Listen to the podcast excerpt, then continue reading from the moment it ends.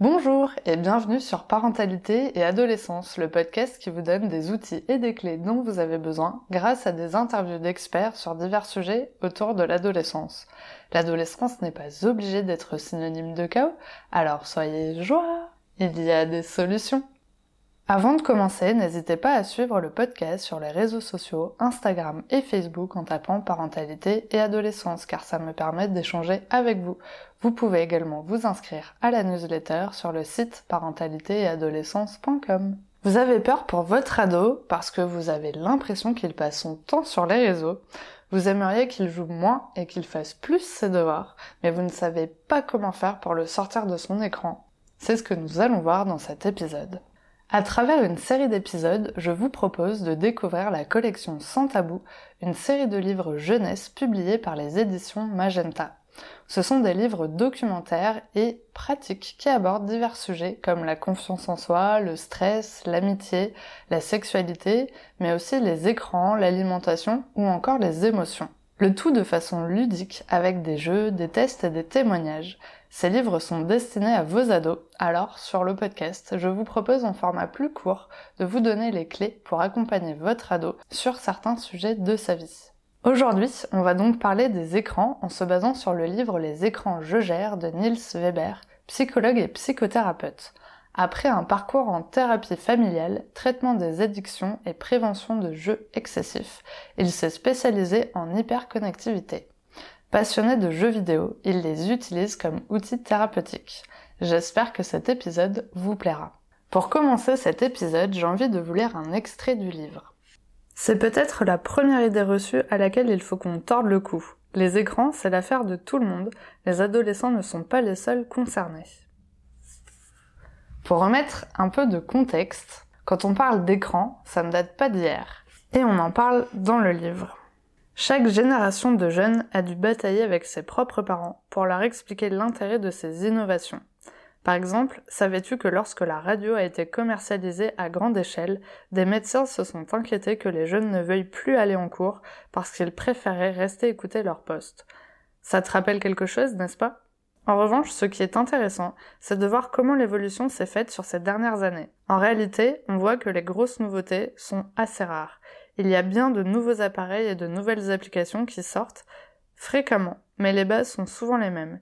Il n'y a plus de saut aussi grand qu'entre le cinéma et la télévision, par exemple. Ce qui a changé, c'est la manière dont ces écrans communiquent avec nous. Nous vivons dans un monde qui est ultra connecté. En soi, ce n'est pas un problème, mais cela peut le devenir quand on a l'impression que sans connexion, nous sommes perdus. La solution de facilité est toujours de dégainer son smartphone pour un tas de raisons différentes.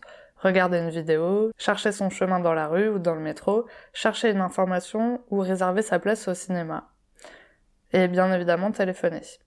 Quand on veut aller quelque part et qu'on n'a plus de batterie, on est parfois perdu sans GPS, alors qu'avant tout le monde se débrouillait sans en regardant un plan. Le téléphone paraît aussi indispensable pour donner rendez-vous à tes amis ou les prévenir que tu vas être en retard. Mais nous devons aussi apprendre comment il fonctionne et comment fonctionner sans. Non pas parce qu'ils seraient dangereux par nature, mais plutôt pour que nous puissions les utiliser en ayant la conscience et l'information nécessaires. Plusieurs chapitres dans le livre expliquent comment fonctionnent les réseaux sociaux et les jeux vidéo afin que les ados aient conscience de leur façon de les utiliser. Une des ressources proposées est le film Derrière nos écrans de fumée que j'ai déjà regardé et qui est très bien fait. Vous pouvez organiser une projection en famille et discuter ensemble après. C'est toujours une bonne idée. Ce qui est intéressant, c'est également de revenir sur le sujet des addictions. Vous avez peut-être déjà dit à votre ado tu es accro à ton téléphone et il a sûrement réagi fortement en se défendant et c'est normal car le mot addiction a une connotation assez lourde. Quand on dit que quelqu'un est accro ou addict, on pense souvent tout de suite à la drogue ou à l'alcool et cela pèse lourd sur l'image que la personne a d'elle-même. Alors, il existe bien un diagnostic médical, l'addiction aux jeux vidéo, c'est une décision de l'OMS, mais il faut surtout comprendre pour quelles raisons il joue. Dans le livre, on parle justement de cette euh, décision de l'OMS, donc depuis 2022, qui, décrit un comportement de jeu empêchant de remplir ses obligations sociales pendant une période de 12 mois consécutifs Par exemple, un jeune qui n'irait plus en cours pendant toute une année ou quelqu'un qui ne serait plus à son travail dans le cas d'un adulte. Donc rassure-toi, il y a très peu de risques que tu correspondes à ce profil-là. Ce qu'il faut surtout comprendre avec ce concept, c'est que l'écran n'est pas la source du problème. Même pour quelqu'un qui aurait tout lâché pendant une année complète, la cause n'est pas le fait d'avoir commencé à jouer, mais plutôt le fait d'avoir vécu quelque chose de difficile. Le jeu représente alors une manière de s'en sortir, une ressource, de penser à autre chose, de s'occuper l'esprit pour ne plus penser en permanence à ce qui nous tracasse. Le problème est que cette ressource devient envahissante. Elle prend la place de tout le reste parce que c'est dans ce contexte que la personne se sent le mieux. En incarnant un personnage dans un, univers imaginaire. Cela lui permet d'échapper à la partie la plus lourde de ses problèmes. Si nous voulons aider une personne qui joue trop, nous devons donc surtout essayer de comprendre ce qu'elle cherche à éviter ou ce qu'elle ne trouve pas ailleurs que dans son jeu. Par exemple, un élève qui n'obtient que des mauvaises notes au collège ou au lycée, qui ne s'entend pas bien avec ses parents et qui a du mal à rencontrer des gens, va pouvoir trouver la valorisation qu'il recherche en jouant à un jeu. Et plus il joue, plus il verra qu'il est bon, mais plus on lui dira qu'il doit arrêter de jouer. Il faut surtout comprendre pour quelle raison il joue. Je vais vous lire le témoignage de Ethan, qui a 13 ans. Quand je joue, j'ai l'impression que j'arrive à réaliser quelque chose. Je sais ce que je dois faire pour gagner la partie. C'est une sensation géniale lorsque tout le monde participe pour atteindre un but. J'ai vraiment l'impression d'avoir contribué, d'avoir joué mon rôle. Mes parents me disent que c'est idiot et que je devrais me concentrer sur mes études. Mais c'est parce qu'ils n'y comprennent rien. Ils m'énervent. Ils disent juste ça parce que pour eux, il n'y a que l'école qui compte. Mais ils ne savent pas. Ils ne connaissent pas cette sensation de faire partie d'une équipe parce que eux, ils n'avaient pas les jeux vidéo quand ils étaient jeunes. Alors j'essaie de les convaincre que c'est possible, qu'il y a des gens qui gagnent leur vie en jouant. Mais ils s'énervent tout de suite en disant que je passe trop de temps sur l'ordinateur. J'aimerais vraiment trouver un moyen de leur expliquer que c'est ma passion. Posez un cadre clair sur l'utilisation des écrans et ce que vous attendez de votre ado pour vous sentir rassuré. Aidez-le à prioriser ses tâches. Qu'est-ce que votre ado doit faire avant de pouvoir utiliser un écran pour la détente? Par exemple, quand il rentre de cours, il a été toute la journée dans un cadre scolaire et quand il rentre à la maison, il n'a pas forcément envie de se plonger dans ses devoirs, ce que l'on peut comprendre. Le problème, c'est qu'en regardant TikTok par exemple, il peut se retrouver à scroller très facilement et à passer une heure dessus sans s'en rendre compte. Tout simplement parce que la plateforme est créée pour vous faire rester dessus. Donc il ne faut pas parler d'addiction, mais plutôt de captation de l'attention. Comment faire pour motiver votre ado? Par exemple, les jeux vidéo sont conçus pour être motivants. Ils offrent un système de récompense instantanée, ce qui rend l'expérience de jeu extrêmement gratifiante. Au lieu de diaboliser les jeux vidéo, essayez de comprendre pourquoi ils sont si attirants. Ils offrent des défis, un sentiment d'accomplissement et de la gratification immédiate. Nous sommes tous différents dans notre façon de réagir et nos motivations peuvent être très variables aussi. Si dans les loisirs numériques tout est fait pour maintenir notre attention, donc notre motivation, il peut être intéressant de voir comment adapter ce même schéma pour d'autres tâches. Par exemple, pour les devoirs, ne pas avoir la motivation pour les faire en rentrant du collège semble assez compréhensible. Le problème, c'est qu'ils représentent une obligation. On obtient alors le calcul peu de motivation plus obligation égale zéro réalisation. Ce qui manque à cette équation, ce sont les côtés objectifs réalistes et récompenses, c'est-à-dire qu'il faut morceler la tâche compliquée en petits objectifs atteignables. Un peu à la manière de jeux vidéo ou d'autres applications comme Duolingo par exemple. Vous pouvez créer des défis avec des récompenses pour motiver votre ado. Alors, il faut réfléchir à un défi qui soit accessible, on doit pouvoir penser qu'on peut y arriver, mais que c'est pas insurmontable. Un indicateur, donc un moyen de savoir quand ce défi est atteint et quelle récompense on s'accorde après. Ce livre propose un tableau de bord des défis pour donner quelques idées.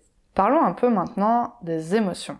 Apprendre à gérer ses émotions est quelque chose de délicat qui prend du temps et vous pouvez les aider sur ce point en discutant avec eux de ce qu'ils font sur les écrans et comment ils se sentent. Devant un écran, il peut vivre des émotions parfois très fortes et c'est justement fait exprès par les plateformes pour qu'il reste plus longtemps connecté. Il y a plein d'explications à ce sujet dans le livre, même si vous ne comprenez pas forcément ce qu'ils font sur les écrans, vous connaissez les émotions et vous pouvez les aider à apprendre à les gérer petit à petit. La plupart des ados ne sont pas réellement accros aux écrans, mais peuvent avoir du mal à s'autoréguler. Encouragez la communication. Faites en sorte que votre enfant se sente entendu. Demandez-lui pourquoi il aime passer du temps devant les écrans et soyez ouvert à ses réponses. En comprenant ses motivations, vous pouvez mieux l'aider à trouver un équilibre entre les écrans et les, deux, et les autres activités. Soyez un modèle. Montrez l'exemple en limitant votre temps d'écran et en participant activement à des activités en dehors des écrans. Impliquez-vous dans des activités familiales pour montrer que le temps passé ensemble est précieux. Pour finir cet épisode, je vais vous lire le message de l'auteur qui vous est adressé à la fin du livre. Pour les parents, bonjour à vous. Votre enfant vient donc probablement de vous tendre le livre que vous lui aviez offert.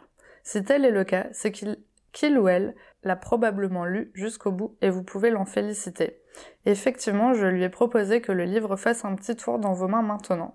Si vous lui avez offert ce livre, c'est peut-être que vous vous inquiétez. En tant que parent, vous faites bien de vous poser des questions sur la manière d'accompagner votre enfant dans l'apprentissage du numérique. Malheureusement, je suis au regret de vous informer que ce livre ne suffira pas. Le maître mot ici est accompagnement, donc vous avez un rôle fondamental à jouer. Ne prenez pas peur. Vos enfants viennent de lire tout un livre pour voir comment mieux comprendre les défis d'aujourd'hui et de demain. Dites-vous bien que vos interrogations sont légitimes, vos craintes aussi, mais qu'une bonne partie d'entre elles sont tournées du mauvais côté. Vous êtes peut-être inquiet parce que vous avez entendu dans les médias et vous vous sentez dans un entre-deux, entre l'attrait technologique et la culpabilisation par pression sociale. Après avoir parcouru ce livre, vos enfants ont eu des défis et devraient maintenant avoir pas mal de choses à vous raconter. Mais pour que cela fonctionne, il leur faut trouver des oreilles attentives. À vous maintenant d'offrir un cadre d'écoute pour leur permettre de raconter ce qu'ils vivent quand ils sont face aux écrans. Ceci afin de leur permettre d'élaborer, de verbaliser leurs émotions, d'apprendre progressivement à les identifier et à les gérer. Car oui, même quand ils font des choses qui vous paraissent inutiles, insipides, voire qui vous déplaisent, sur leur écran, vos enfants vivent des choses très fortes. Même si vous ne comprenez pas tout, votre regard et votre accompagnement sont primordiaux. Et n'oubliez pas que vous êtes légitime pour poser des règles et des limites. Ce n'est pas un rôle très drôle, ni très gratifiant, mais rappelez-vous que dire non est toujours une manière d'aider votre enfant. Ils ont besoin de limites, y compris sur l'utilisation des écrans. Pas parce que ceci serait néfaste, mais parce qu'ils ont besoin d'apprendre à fonctionner également sans, et surtout parce que vous, en tant que parent, vous avez des attentes et des exigences qui doivent être respectées. Règles de la famille, de l'école, de la société, etc. Ne perdez pas espoir, même si cela semble être une tâche ardue. Dites-vous bien que la quasi-totalité des parents se posent les mêmes questions que vous et a les mêmes craintes. N'ayez pas peur d'en parler avec les autres parents du quartier ou de la classe. Déculpabilisez la pratique des écrans pour en revenir aux fondamentaux. Qu'attendez-vous de la part de vos enfants pour que vous vous sentiez rassuré à la fois concernant leur bien-être, mais également sur le fait que vous avez fait du bon travail de parents? Mettez de côté la limite sous forme de temps orientez plutôt votre réflexion familiale autour des priorités. Une fois celle-ci privilégiée, il ne sera plus aussi capital de vous assurer d'une limite de temps, mais je vous recommande à votre tour de parcourir le livre que vous avez entre les mains. Vous pourriez y trouver également de quoi alimenter votre propre réflexion. Je vous rappelle encore deux points importants. Premièrement, lorsque nous fixons des règles et des normes aux enfants, c'est également l'occasion de réfléchir à nos propres pratiques. Même s'il est normal que le fonctionnement soit différent entre les adultes et les enfants, la limite entre les deux doit être rappelée. Cela n'empêche pas d'avoir des moments où vous, vous aussi ferez l'effort de mettre vos écrans de côté pour privilégier des moments de partage. Non, pas parce que les écrans seraient néfastes, mais pour se donner les moyens de ne pas être dérangé. Deuxièmement, si votre enfant se met à utiliser des écrans de manière excessive et que vous avez l'impression que plus rien ne fonctionne, comprenez bien qu'il ne s'agit aucunement d'un problème d'addiction. Il y a probablement effectivement un problème, mais celui-ci se situe ailleurs et c'est une très bonne occasion d'aller consulter des professionnels de la santé. Le but n'est alors pas de couper l'accès aux écrans, mais bien de comprendre où se situe l'origine du problème. Dans les situations d'usage jugées excessives, le problème n'est jamais le problème lui-même, mais bien un moyen très efficace de signaler que quelque chose ne fonctionne pas. Bravo à vous d'entreprendre ce défi et de le relever en famille avec vos enfants. N'oubliez pas que chaque enfant est différent, donc il est important d'adapter ses conseils à la personnalité et aux besoins spécifiques de votre ado. La communication ouverte, l'empathie et le soutien sont essentiels pour aider votre ado à développer des habitudes saines en matière d'utilisation des écrans. Si vous souhaitez aller plus loin, et apporter des ressources à votre ado, vous pouvez retrouver plus d'informations dans le livre Les écrans Je gère de Niels Weber, publié aux éditions Magenta. Il est disponible dans toutes les librairies et en ligne. Merci d'avoir écouté l'épisode jusqu'au bout, j'espère qu'il vous a plu. N'hésitez pas à le partager autour de vous, à nous rejoindre sur les réseaux sociaux pour que l'on puisse échanger. À bientôt!